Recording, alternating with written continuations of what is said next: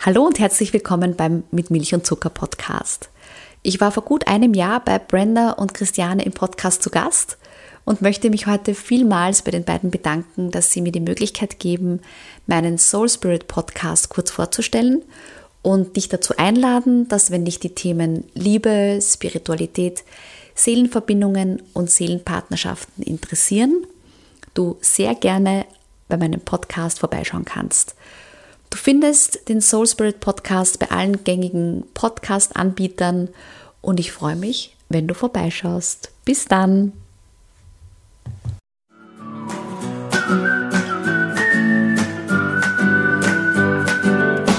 Do you remember things we've done together? Talked about being so free. Willkommen bei Mit Milch und Zucker, wo wir mit Menschen Kaffee trinken, damit ihr sie kennenlernen könnt.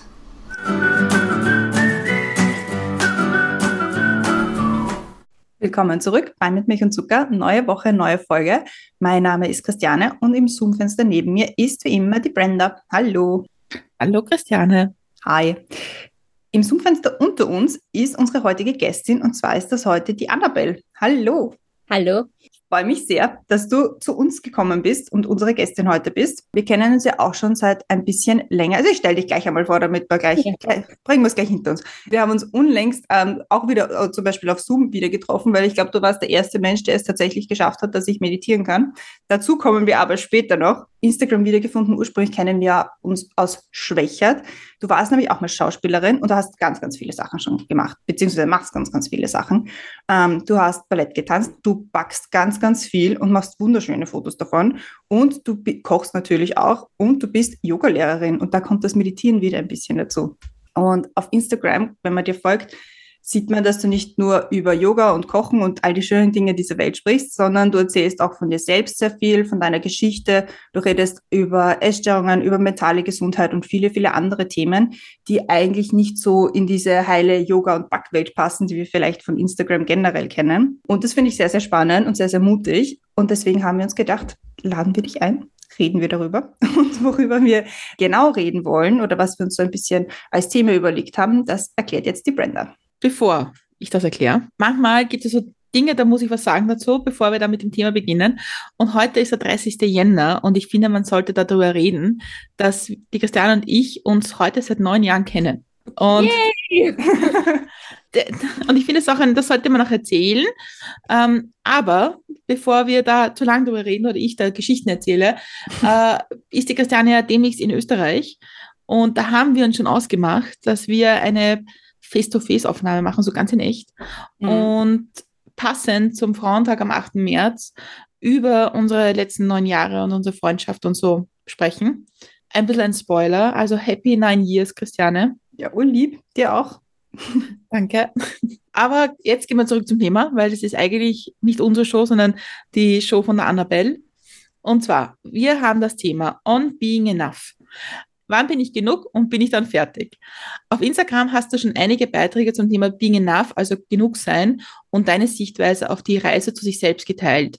In der Vorstellung haben wir schon gehört, dass du schon einige einschneidende Zeiten hinter dir hast und wir wollen mit dir darüber sprechen, wie diese dich geprägt haben, wie man zu sich selbst findet, wann man der eigenen Geschichte vielleicht entkommen will, ob, ob man sich immer zu 100 Prozent mögen muss. Also eine große Geschichte übers, über sich und über Menschen und über das Ich. Aber wir fangen ihm wie immer an mit den Questions to Go und die Christiane hat die erste. Bist du bereit? Ja, Sehr gut. Film oder Serie? Serie. Ausschlafen oder früh aufstehen? Ausschlafen. Inspiration hole ich mir durch. Yoga. Als Kind wollte ich werden. Vieles. Angefangen von Wachskünstlerin bis zu Gerichtsmedizinerin. Der beste Ratschlag, den du je bekommen hast. Sei du selbst. Das ist das Beste. Womit kann man dir eine Freude bereiten? Kuchen. Wenn du ein Video haben könntest von einer Situation deiner Wahl aus deinem Leben, welche wäre es? Der Moment, in dem ich realisiert habe, dass ich nicht mehr Schauspiel machen möchte. Abschalten kann ich am besten bei. Beim Backen, prinzipiell. Welches Lied darf auf keiner Playlist fehlen? We are golden. Danke sagen möchte ich. Meiner Mutter und meiner besten Freundin. Und wie trinkst du deinen Kaffee? Mit geschäumter Hafermilch. Perfekt. Schon vorbei, Questions to Google gemeistert. Sehr gut gemacht. Yay.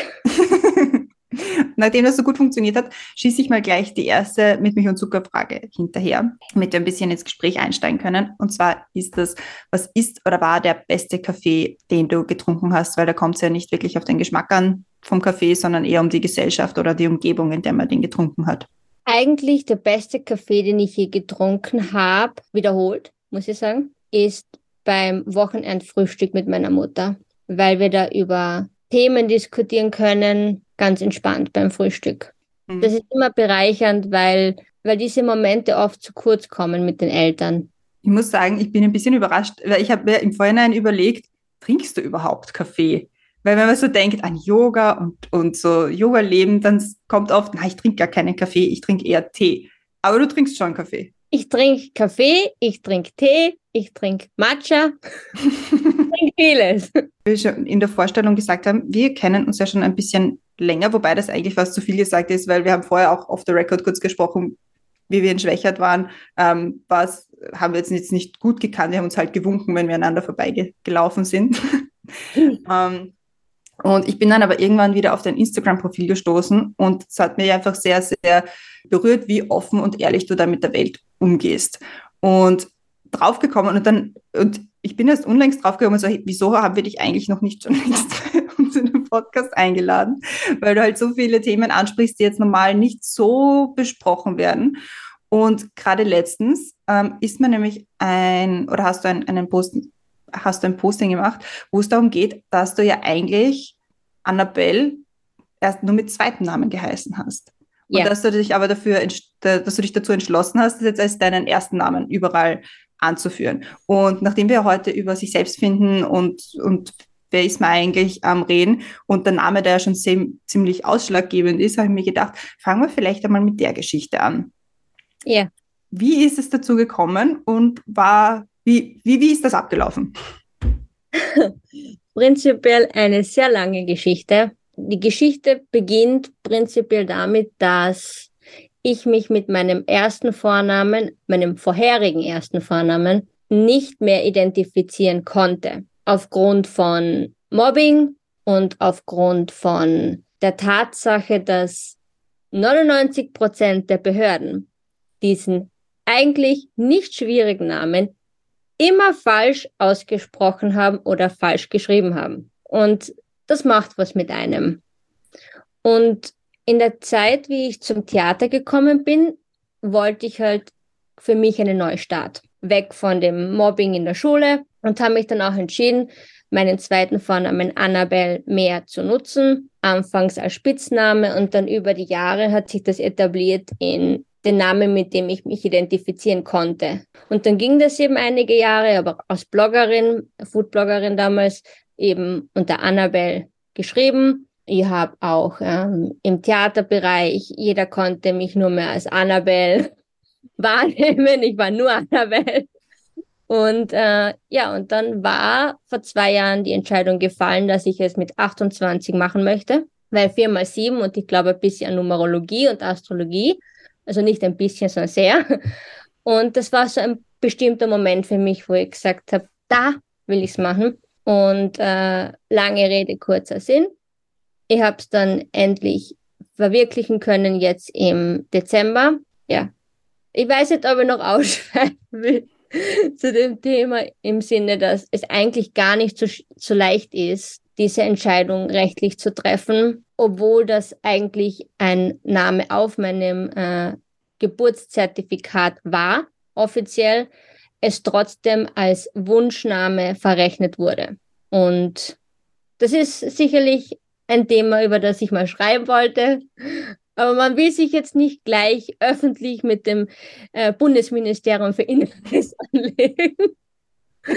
Aber es ist Prinzip, es ist, es ist ein, ein, ein Thema, wo ich sage, es ist nicht ganz fair, vor allem wenn man Beweise bringen kann, dass man diesen Namen seit Geburt hat und dass auch die Beweisführung, die sie verlangen, eigentlich so nicht nachweisbar wäre, weil man kann nicht auf öffentlichen Dokumenten den ersten Vornamen weglassen. weil man ja mit dem Reisepass sich ausweisen muss. Ja, also sehr viel Problematik aufgrund dieser rechtlichen Situation. Mir war es das aber wert. Meine Mutter hat mich auch dabei unterstützt auf diesem Weg. Und es war schlussendlich ein Befreiungsschlag von all den vergangenen ähm, Problemen und dem Ballast, der mit diesem Namen eben verbunden war. Du hast bei den Questions so ruhig gesagt, gesagt, dass wenn du ein Video haben könntest von einer Situation deiner Wahl aus deinem Leben, dann wäre es der Schluss, Entschluss, äh, mit dem Schauspiel aufzuhören. Ja. Was war für dich die schwierigere Entscheidung, mit Schauspiel aufzuhören oder deinen Namen zu wechseln und dein Leben so zu verändern? Schwieriger war die Entscheidung, mit Schauspiel aufzuhören, weil es, äh, wenn man jahrelang ähm, ein Studium betreibt, was ja auch nicht kostengünstig ist, das ist ja auch und nervenaufreibend, weil Schauspielstudium ist kein äh, Kinderspaziergang. das ist ziemlich anstrengend. Und wenn man glaubt, dass das das Richtige für einen ist, für Jahre, und dann plötzlich realisiert, dass man all diese Jahre eigentlich ähm, sich selbst mehr gehindert hat als genützt hat, dann ist das eine schmerzhafte Entscheidung, aber eine notwendige gewesen, weil ich stand vor dem Punkt, entweder ich, ähm, ich tue mir selbst weiter weh und äh, renn in eine Richtung, die ähm, mir schadet, psychisch, oder ich entscheide mich, mein Leben anders zu gestalten mit Dingen, die mir Freude geben und die mir helfen, Vergangenes aufzuarbeiten und auch produktiv zu sein, ohne dass ich jetzt Angststörungen oder Panikattacken habe. Weil ich hatte Panikattacken im Schauspielstudium, ich hatte Panikattacken in Proben und ähm, ich habe auch Situationen erlebt, die für mich sehr schmerzlich waren mit Kollegen und auch mit Dozenten, äh, die rückblickend sicherlich äh, nicht einfach waren. Und das wollte ich nicht für mich. Man muss nicht alles mitmachen. Vermisst du das Schauspiel heute ein bisschen? Oder, oder ist es, bist du froh, dass es weg ist? Lustig, dass du das fragst. Vor kurzem hatte ich eine Unterhaltung mit einem Tänzer zu diesem Thema und ich vermisse die Bühne, weil das war der Moment, wo ich frei war. Der Moment, wo, wo ich ich sein konnte in allen Ausprägungen. Was ich nicht vermisse, ist die Proben, weil das war hemmend für mich persönlich. Nur, eine Verständnisfrage dazu. Hm? Ich, also wie, wie beschreibst du das, äh, frei zu sein und zu sein, zu sein, wie du bist, wenn du auf der Bühne stehst und eine andere, eine andere Person spielst? Ich habe keine Angst. Das ist für mich Befreiung. Wenn man ohne Angst machen kann, was auch immer man macht, aber wenn ich in Probensituationen war oder auch manchmal im Alltagsleben, beschleicht mich halt immer wieder die Angst. Und das hatte ich auf der Bühne nicht. Ich hatte keine Angst vor der Bühne oder großes Lampenfieber. Das war ein Moment, wo ich spielen konnte oder mich richtig reinwerfen konnte in eine Rolle oder was auch immer. Das ist diese Freiheit, die ich damit meine das ist schon, schon interessant gewesen und das hat mir auch viel Spaß gemacht. Auch das, das Publikum zu provozieren, das habe ich ganz gern gemacht. Das macht großen Spaß. Aber das dahinter ist es halt dann trotzdem nicht wert, weil du musst das dahinter auch leben und den ganzen Zirkus mitmachen. Und ohne, wie gesagt, mir selbst weh zu tun, hätte ich das vermutlich nicht geschafft. Es wird ja momentan ähm, jetzt nicht nur aufgrund von sagen wir mal, dem Film Corsage und alles, was darum passiert, ähm, ein bisschen mehr über Schauspieler-Dasein gesprochen, sondern mir, mir kommt vor, ich meine, ich bin auch ein bisschen, also ich, ich schaue auch gezielt, ich sehe auch gezielt Leute, die halt in diesem Umfeld sind.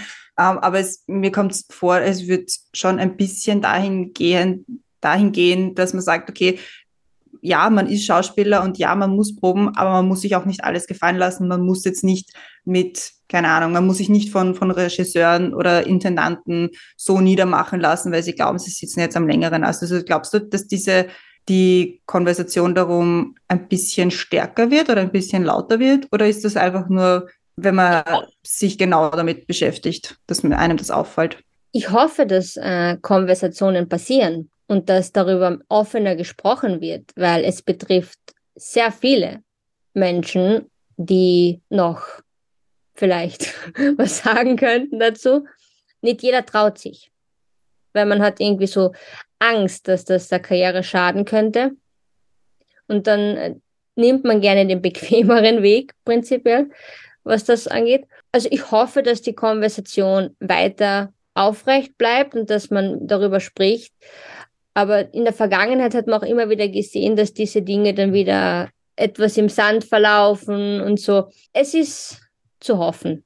Aber du hast ja dann das Schauspiel gelassen und deinen Namen geändert und hast einen, einen ganz anderen Weg eigentlich im Leben eingeschlagen. Ja. Wie, wie ist das passiert? Ähm, mit Yoga habe ich ja schon während dem Schauspielstudium begonnen und habe dann auch nach dem Schauspielstudium den Entschluss gefasst, dass ich eine Yogalehrerausbildung machen möchte, gleichzeitig mit einer Tanzausbildung, also zeitgenössischen Tanz, habe ich dann ein halbes Jahr gemacht, bevor ich es äh, abbrechen musste aufgrund von ähm, psychischen Problemen und äh, gesundheitlichen Problemen. Und mir hat Yoga immer gefallen und am, am Anfang war sicherlich mein Zugang ein anderer als nach einer Ausbildung. Da ändert sich dann schon viel. Es war anfangs etwas oberflächlicher, muss man sagen, weil man eher auf den physischen Aspekt geht und halt äh, Power-Yoga und was nicht alles. Und dann durch die Yoga-Ausbildung die Möglichkeit zu bekommen, tiefer in die Materie einzutauchen und mehr über das dahinter zu erfahren und äh, über die unterschiedlichen Stile. Es war großer Fluss an Informationen, den es dann auch zu verarbeiten galt, was auch nicht leicht war. Aber es war so ein, ein, ein fließender Übergang. Ich wusste, okay, Schauspiel ist vorbei, also möchte ich mich etwas widmen, was mir Auftrieb gibt. Und nachdem ich immer schon ein spiritueller Mensch war und bin und so äh, erzogen wurde, war es für mich eigentlich ein logischer Übergang seiner Yoga-Ausbildung. Wenn man jetzt so zurückblickt, es war eine logische Konsequenz meines Lebens, dass ich an diesem Buch gelange. Und jetzt bin ich ganz zufrieden mit dieser Entscheidung, weil ähm, es mich näher an, an mich selbst gebracht hat und mir auch geholfen hat, Dinge zu überwinden, die zuerst überwindbar, unüberwindbar schienen. Wir haben jetzt schon ein bisschen dran gekratzt und was mich interessieren würde, ist, wenn man, wenn man sich mit Yoga beschäftigt oder auch generell mit sich selbst beschäftigt, auch wenn man jetzt zum Beispiel in Therapie ist, dann gelangt man manchmal zu Punkten, wo man, wo man wo man merkt, okay, das ist jetzt was, da muss ich jetzt härter dran arbeiten oder ich ignoriere es weiter und das ist alles super und ich muss mich nicht näher damit beschäftigen und lebe einfach so weiter. Ähm, wie es dir an diesen Punkten? Also sagst du dann, okay, jetzt sind wir wieder da angelangt, da muss man jetzt durch oder ist es nicht einfacher zu sagen, hm, machen wir mal einen Bogen herum, gehen wir woanders hin? Den Bogen herum machen gerne. Das ist der, der easy way out. So ja. avoid everything. Look the other way. Äh, also den einfachen Weg gehe ich nie gerne. Ich mag immer den steinigen. Das ist immer schon, ich war, steiniger Weg war meiner. Ich mag alles eher so schwierig und hardcore. Na, also ich gehe schon durch die, die ganzen Phasen mit offenen Augen und da ich eine sehr reflektierende Person bin und die wandelnde Analyse, ich analysiere und reflektiere Tag ein, Tag aus, seit ich ein kleines Kind bin. Und äh, da kommt man schon zu sehr vielen Erkenntnissen. Und ich beobachte mich dann immer in den schwierigen Phasen. Was habe ich gelernt aus den vorherigen schwierigen Phasen? Und ich möchte halt nicht diese, diese Phasen missen, weil es ist immer die, diese Idee dahinter, okay, eine schwierige Phase ist nur schlimm und, und blöd und, und, und grauslich. Nein, also für mich ist eine schwierige Phase gerade die größte ähm, Möglichkeit zu lernen und ähm, zu erfahren, wo man steht und wie man welche Möglichkeit man hat zu reagieren und, und wie man sich weiterentwickeln kann. Es ist so viel Potenzial in den, in diesen Phasen. Und dann schöpft man, wenn man diese Phase überwindet, mit Mut und, und Ausdauer, dann ist es danach das größte Erfolgserlebnis und so bereichernd. Da, da die Gesanz in der Vorstellung schon gesagt, du hast ja Yoga als, als Yogalehrerin gemacht, du hast, du hast jetzt schon erzählt, irgendwie den, den steinigen Weg auszusuchen. Hast du gedacht, hm, wenn wir jetzt schon was Kompliziertes machen, was, was, was, was schwierig ist auch so darzustellen, dann fahren wir uns das zweite gleich an und du mal kochen und backen. Ich koche und backe gerne, das ist kein Geheimnis mehr. Ja, aber das irgendwie öffentlich zu machen und dann auch irgendwie auf die Bühne zu heben, ist ja auch wieder was anderes. Ja, also wie kam ich zum Kochen und Backen, ist dann die Frage. Es ist irgendwann passiert. Meine Passion kam eines Tages im, in einem schönen Alter von, glaube ich, 18 Jahren oder so, begann ich mich zu interessieren für, für Kochen und Backen und dann auch mit Ernährungsfragen Sicherlich auch ein äh, bisschen begründet aufgrund von Essstörungssituationen, dass man sich dann mehr mit Ernährung beschäftigt. Aber mir hat das immer so viel Spaß gemacht, dann wie ich wusste, wie Backen funktioniert, sobald das mir irgendwann klar war, äh, hat es mir so viel Spaß gemacht und das ist immer dieser Anker. Wenn ich mich nicht gut fühle oder einfach einen Moment brauche, um, um Ruhe zu empfinden, dann backe ich gerne. Das ist so wie Meditation. So, die zweite Möglichkeit neben Meditation, um Ruhe zu finden, ist mit den Händen den Teig zu kneten und etwas zu schaffen aus diesem Teigklumpen, was dann auch gut schmeckt, hoffentlich am Ende. Und ich habe dann irgendwann begonnen, auf dieser Reise, irgendwann 2014, 15, äh, auch das zu posten auf Instagram und daraus entstand dann ein Foodblog. Und da habe ich gekocht und gebacken. Und den habe ich dann betrieben, bis es sich nicht mehr richtig anfühlte, eben weil ähm, ich mir nicht mehr, mir hat es einfach nicht mehr gefallen, etwas aufrecht. Ich habe das Gefühl gehabt, man hält was aufrecht, diesen gesunden Lebensstil und alles ist super. Und mir ist das total gegen den Strich gegangen, wenn man anderen Foodbloggern damals zugesehen hat, welche Werte sie vermittelt haben, dass immer alles Sonnenschein ist und niemand hat wirklich über die wirklichen Themen geredet, was äh, äh, an der Tagesordnung stand. Und das ist mir dann zuwider geworden. Und dann habe ich aufgehört mit dem Foodbloggen. Und jetzt im Zuge meines Comebacks on Instagram dachte ich mir, ja, ich habe die Freude, jetzt wieder das auch zu zeigen und Essen bereitet mir eben Freude. Und Menschen bewirten bereitet mir Freude. Also zeige ich das auch ganz gerne. Und mich freut es dann immer, wenn es jemand inspiriert. Das gibt mir sehr viel, wenn, wenn ich sehe, es bin nicht die Einzige, die es cool finde. nicht die Einzige, die meine eigene Stories anschaut. ähm, ja, es ist einfach etwas Schönes für mich. So viel Schönheit und so viel auch Geborgenheit, wenn man Essen richtet. Wir haben jetzt schon ein bisschen was von dir gelernt und ein bisschen einen Einblick bekommen, aber unsere nächste große mit Milch und Zuckerfrage ist, was kann man sonst noch von dir lernen? Von mir? Ja. Was kann man von mir lernen? Das ist eine gute Frage. Hoffe viel.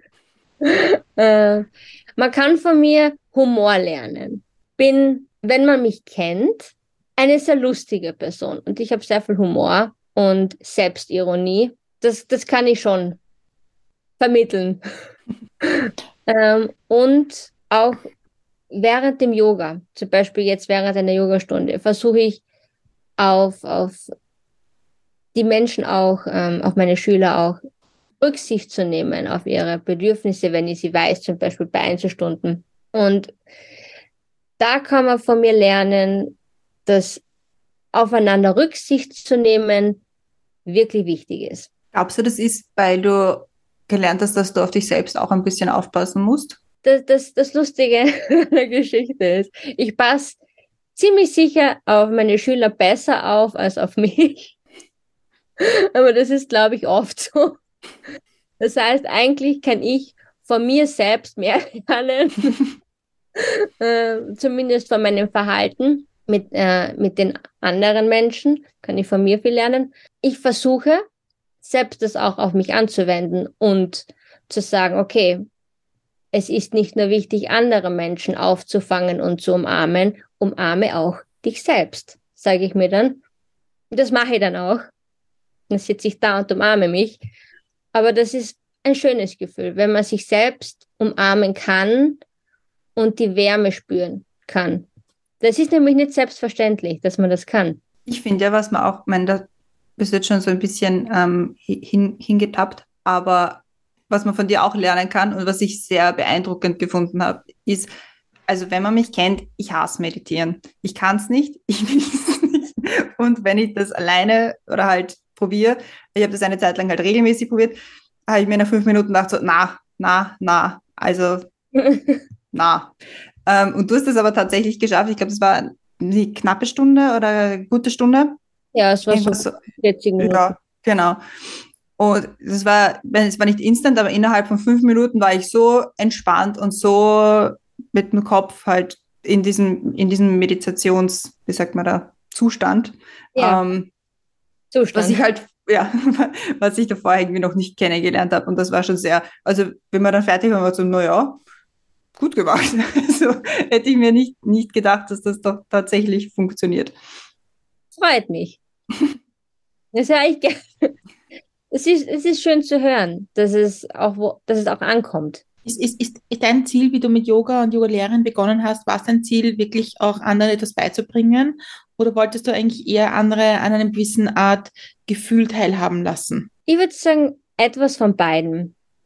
Menschen zu helfen und die Möglichkeit zu haben, Menschen in einem Punkt, in dem sie anstehen, zu assistieren oder einen Anreiz zu geben. Das ist etwas, was mich sehr bewegt, das, äh, das zu machen und das etwas, was ich auch ähm, sicherlich in meinem Yoga-Unterricht sehr versuche zu forcieren. Menschen wirklich, meine Schüler und äh, auch ihre ganze Situation ähm, etwas dazu beizutragen, dass es ihnen besser geht. In dem Moment.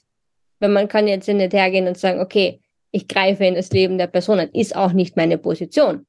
Aber was ich sehr wohl kann, ist, ich kann der Person einen Raum schaffen, in der die, ähm, die Möglichkeit besteht, loszulassen, was nicht mehr gebraucht wird, was ähm, einfach, wie sagt man auf Deutsch, outdated, ja. Abgelaufen. Ja. Abgelaufen. Mindesthaltbarkeitsdatum ist abgelaufen. Man braucht es nicht mehr. Einen Raum zu geben, loszulassen und äh, die Reise nach innen anzutreten. Weil wir sind ja in unserer Gesellschaft immer sehr auf außen fokussiert. Was passiert um uns? Wie werden wir von außen gesehen? Und dann wird oft vernachlässigt, nach innen zu sehen. Und im Yoga ist ja die Idee, dass man nach innen geht und die Innensicht praktiziert. Und wenn ich eben unterrichte und die Möglichkeit habe, meine Schüler ähm, durch eine Yogastunde zu führen, ähm, ihnen Raum zu geben, das zu erforschen, das Innen und dadurch Erleichterung zu, zu erfahren. Das ist schon etwas, was mich sehr antreibt, aber natürlich auch ähm, die Situation, dass ja, es mir auch Freude bereitet. Es bereitet mir Freude, anderen Freude zu bereiten. Wir haben alle was davon. Aber schließt sich da der Kreis nicht ein bisschen zum Schauspiel? Weil im Grunde ist ja Menschen, weiß ich, eineinhalb, zwei, drei Stunden in ein Theaterstück oder einem Musical oder was auch immer jetzt, ja, von der Bühne weg, eine die Zeit zu geben, über was anderes nachzudenken oder sich mit einem anderen Thema zu beschäftigen oder sich abzulenken oder sich zu unterhalten, hat ja auch einen, einen ähnlichen Hintergrund, oder? Man könnte es tendenziell so sehen. Für mich ist es nicht so. Zumindest, wenn ich jetzt an meine Erfahrung und an meine ähm, Situation mit dem Schauspiel denke, war es für mich eher die Situation, unterhalten zu müssen, was ich im, im, im Yoga nicht mache. Ich unterhalte die Leute ja nicht. Ich bin halt da, ähm, um ihnen die Hilfestellung zu geben, durch den Flow oder durch die Yoga-Klasse oder die Meditation äh, zu kommen. Aber ja, ich, ich verstehe die, die, die Frage im Sinne von, okay, man kann abschalten, aber es ist ein anderes Abschalten. Ja, klar, klar eine komplett andere Situation, weil während es ist eher auszuschließen, dass die Leute während einem Theaterstück jetzt in eine Innenreise gehen und wirklich ähm, beginnen zu spüren. Nehmen wir zum Beispiel ein sehr großes Thema sind die Hüften. wo, wo, wo spürt man ähm, vielleicht ähm, etwas an Verspannung in den Hüften. Man würde das jetzt nicht in einem Theaterstück machen, dass man an die Hüften denkt. Ja, aber das, man geht vielleicht auch aus dem Theaterstück raus und denkt sich, okay, was habe ich da, was kann ich daraus mitnehmen oder was, was, was, Ja, wie, ist- was bedeutet das für mich eigentlich? Also für den Es- Geist kann es schon so sein. Es ist, es ist sicherlich auf einer anderen Ebene rationaler und eher im Sinne von reflektierter, würde ich sagen. Mhm. Wenn nach einem Theaterstück würde ich eher reflektieren, während nach einer Yoga-Klasse würde ich eher, bin ich mit meinen Emotionen eher verbunden, wenn es gut läuft. Vorausgesetzt, die Yogastunde läuft angenehmer und nicht, dass dann der Yogalehrer oder Yogalehrerin dich durchpusht durch irgendetwas, was sich der Lehrer einbildet. Weil es ist letztendlich immer wichtig, dass man nicht seinen eigenen Plan nur durchzieht und sagt, okay, der, der oder die Yogaschülerin äh, muss das jetzt machen, weil ich das so will, sondern dass man auch sagt, okay, mhm, ich richte mich auch ein bisschen danach, wo ist das Level der, ähm, der Schüler und Schülerinnen und ähm, sich daran auch zu orientieren. Ich habe beides unterrichtet. Ich habe Menschen unterrichtet, die fortgeschritten sind und ich habe Menschen unterrichtet, die ab einem gewissen Alter nicht mehr so mobil sind und das sind zwei verschiedene Situationen. Und deswegen ist es schon auch wichtig, dass man sich danach auch richtet dann. Wo steht die Person und, und dass man wegkommt als Lehrer von seinem eigenen Ego und mehr zu dem Sinn dahinter, für was es eigentlich steht. Das vergessen viele, habe ich manchmal das Gefühl. Ja, ich glaube, weil Yoga halt jetzt in den letzten Jahren vor allem deswegen bekannt geworden ist, durch dieses ganze Instagram-Yoga, was ja mit dem ursprünglichen Yoga jetzt nicht so viel zu tun hat. Also es ist sehr viel performativer auf Instagram, als es in eigentlich, als es eigentlich ist. Also auch, dass man da die Erwartungshaltung wahrscheinlich ein bisschen ähm, managt von den Leuten, die zu, zu, zu dir kommen, oder? Ja, auf alle Fälle. Also mir geht das Performative allein gegen den Strich, muss ich ganz ehrlich sagen. Ich mag das überhaupt nicht, wenn ich, ähm, wenn ich die Intention nicht sehe. Und für mich war es, wie ich die Entscheidung geschlossen äh, habe, wieder auf Instagram aktiver zu werden, war für mich von Anfang an die Situation klar, wenn ich das mache, muss ich authentisch sein, muss ich mir treu bleiben. Und äh, das bedeutet für mich halt, dass ja, ich, ich, ich zeige Yoga-Flows und ich zeige mich in den Yoga-Positionen, aber mir ist es auch wichtig, dass ein Sinn dahinter ist, dass auch, wenn ich jetzt einen Text schreibe, dass da auch etwas anderes ist und nicht nur irgendein performatives Video oder Foto. Und diese Inhaltslosigkeit mag ich überhaupt nicht. Gar nicht. Und das, deswegen, nachdem mir das so wichtig ist, Inhalt äh, zu, zu geben und auch mitzunehmen auf meine Reise, weil meine Art, Yoga zu unterrichten, kommt von einem persönlichen Standpunkt, kommt von meinen persönlichen Intentionen zu Themen. Und das möchte ich auch äh, authentisch vermitteln in sozialen Netzwerken. Auch wenn das für einige Menschen nicht mehr so gewohnt ist. Wenn man jetzt heutzutage, meistens wenn man Instagram oder Facebook oder so ansieht, man scrollt durch und man schaut nicht wirklich, was da steht. Und ich widersetze mich dagegen. ich widersetze mich und ähm, ja, bleib mir treu. Unabhängig davon, ob es ähm, populär ist. Weil ich bin ja nicht da, um einen Popularity Contest zu gewinnen, sondern weil ich ähm, was vermitteln möchte und ähm, über Themen sprechen möchte, die ich persönlich als relevant empfinde. Ich komme mal zur dritten großen Milch und Zuckerfrage. Und die lautet, was bringt dich zum Lachen? Manchmal meine Katze bringt mich manchmal zum Lachen, manchmal zum Weinen.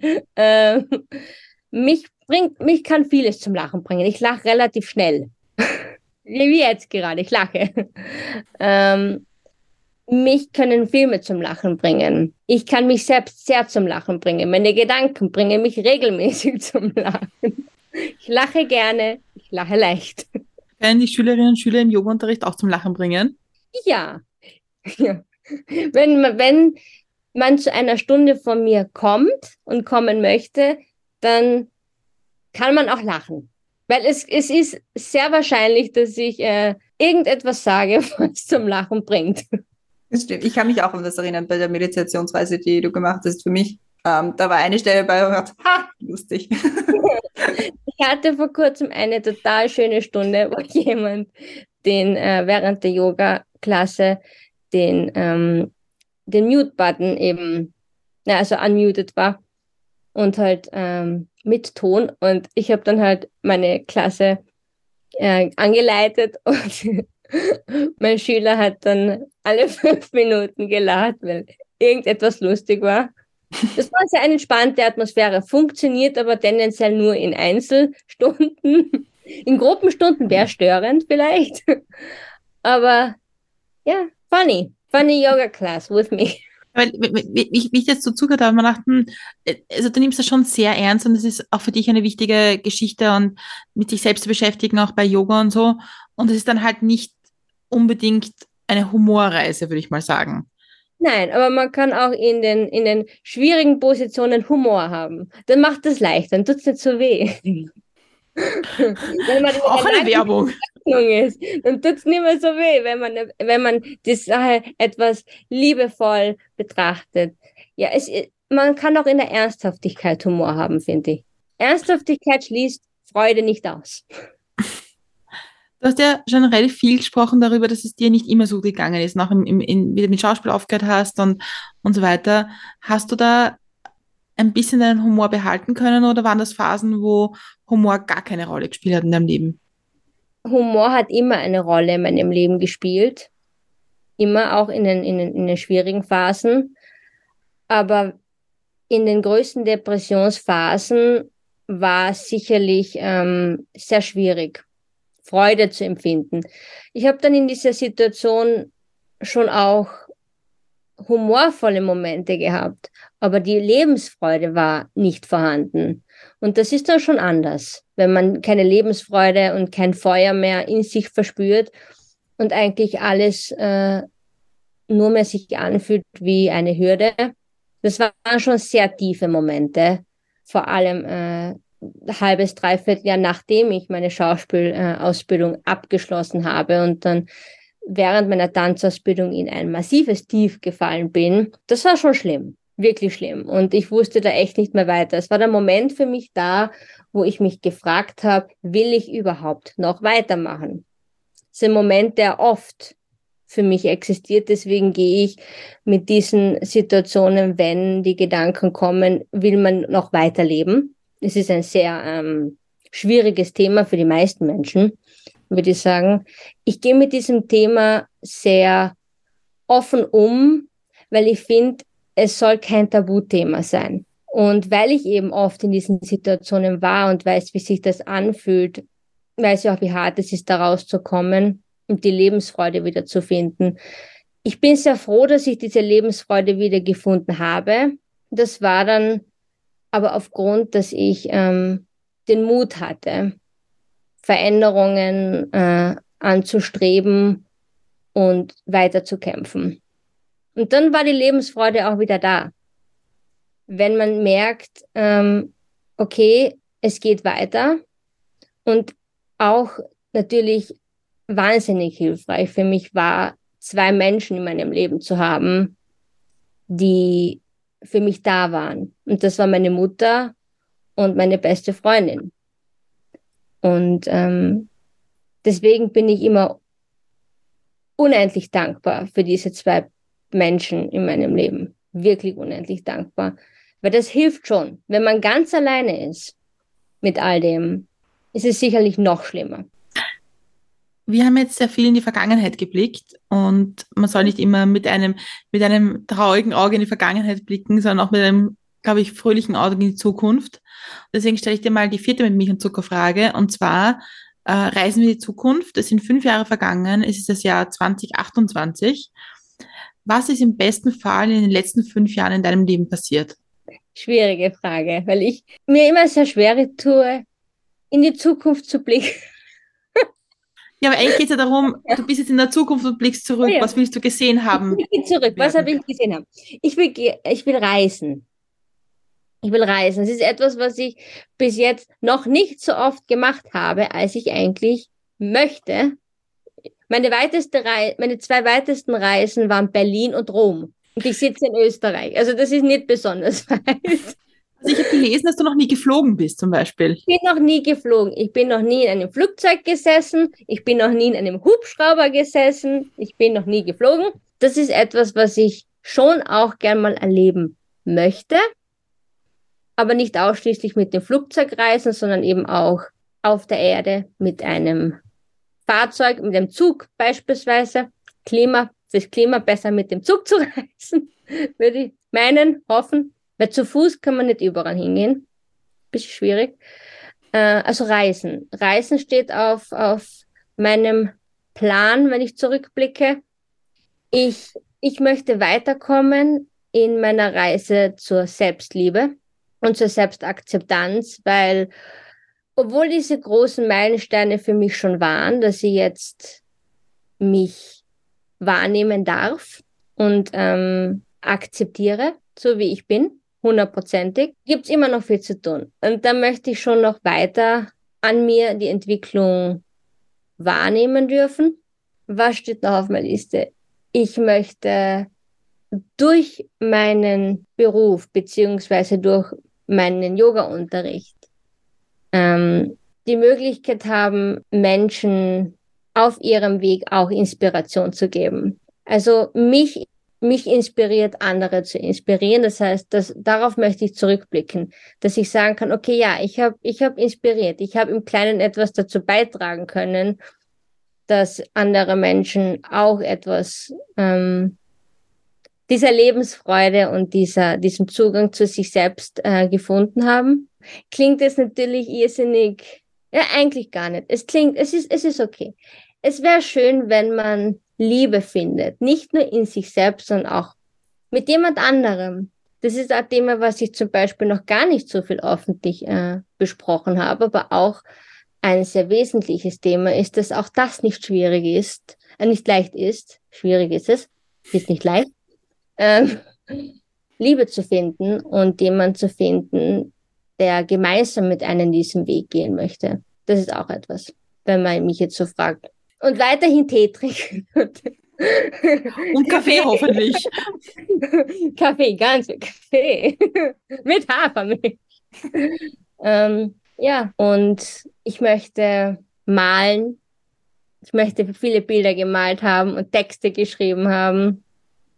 Grundsätzlich möchte ich in fünf Jahren zurückblicken auf fünf Jahre, die mir geholfen haben, näher an mein Ziel zu kommen. Und das ultimative Ziel für mich ist es, meinen Lebensweg authentisch zu äh, gehen. Und Authentizität ist das Wichtigste, weil Perfektion gibt's nicht. Und mir treu bleiben. Es müssen keine großen Häusersituationen sein. Das brauche ich nicht. Ich brauche keinen Ballast. Ich brauche Lebensfreude.